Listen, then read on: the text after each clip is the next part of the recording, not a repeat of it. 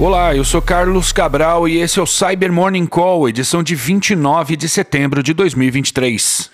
O grupo de adversários Budworm, também catalogado como APT-27, Emissary Panda e Iron Tiger, usou uma versão atualizada de suas principais ferramentas para atacar uma organização de telecomunicações do Oriente Médio e um governo asiático, revelou a Symantec em um relatório publicado ontem.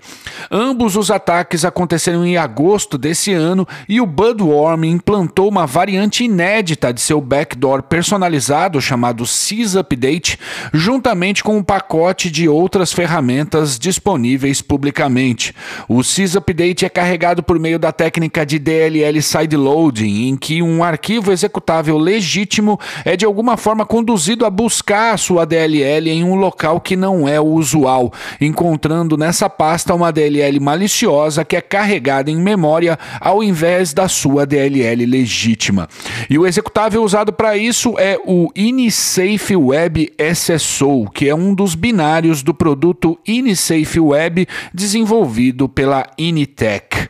A Symantec afirma ter evidências de que o binário Inisafe Web SSO tem sido abusado por esse grupo desde 2018. O Budworm é um adversário que se acredita estar ativo pelo menos desde 2013 e é conhecido por focar em vítimas de alto valor, geralmente organizações de governo, de tecnologia e de defesa. E repercutiu ontem uma notícia sobre tentativas de exploração de uma falha de segurança nos sistemas operacionais iOS e iOS XE presentes nos dispositivos da Cisco. A vulnerabilidade foi catalogada como CVE 2023-20109, classificada como de severidade média e permite a um atacante remoto autenticado executar código remotamente nos sistemas afetados. Vale lembrar que a classificação isolada de uma vulnerabilidade como de severidade severidade média nem sempre quer dizer que o ambiente está livre de perigo. Isso porque um atacante pode encadear a exploração de uma falha como essa com exploits para outras falhas ou combinando ele com bases de senhas vazadas, o que, dependendo do caso, pode potencializar o ataque. A vulnerabilidade CVE 2023-20109 foi divulgada em um boletim com correções para outras cinco falhas. A gente recomenda homologar esses patches e aplicar as correções no ambiente o quanto antes. E o pesquisador da Akamai, Ben Barnea, divulgou ontem os detalhes sobre uma vulnerabilidade importante no Windows Server 2022. A falha foi catalogada como CVE 2023-24898 e se baseia em uma falta de checagem ao alocar buffer no driver srvnet.sys, permitindo ao atacante causar uma condição de negação de serviço no Windows Server 2022.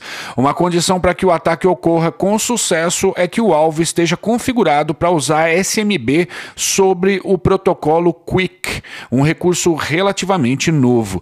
Nesses casos, basta o atacante enviar uma série de mensagens SMB em um tamanho ligeiramente menor do que o Windows está esperando, para que a máquina perca completamente a sua capacidade de responder. O problema foi corrigido no Patch Tuesday de maio e não há outro caminho para a solução que não seja o de aplicar o patch.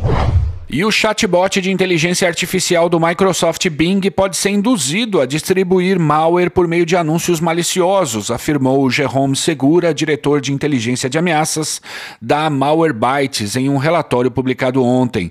Segundo o pesquisador, aspas, os anúncios podem ser inseridos em uma conversa do Bing Chat de várias maneiras.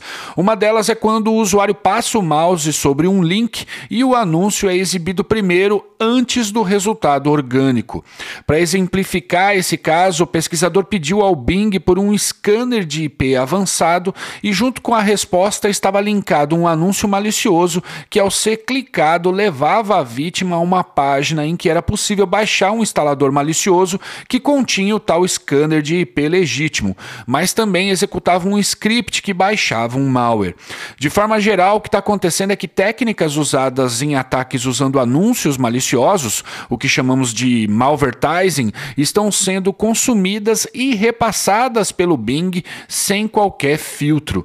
Moral da história: não é porque uma IA te indicou um conteúdo que ele é livre de ataques. O importante é validar tudo sempre. E é isso por hoje. Muito obrigado por ouvirem o Cyber Morning Call e tenham um ótimo final de semana.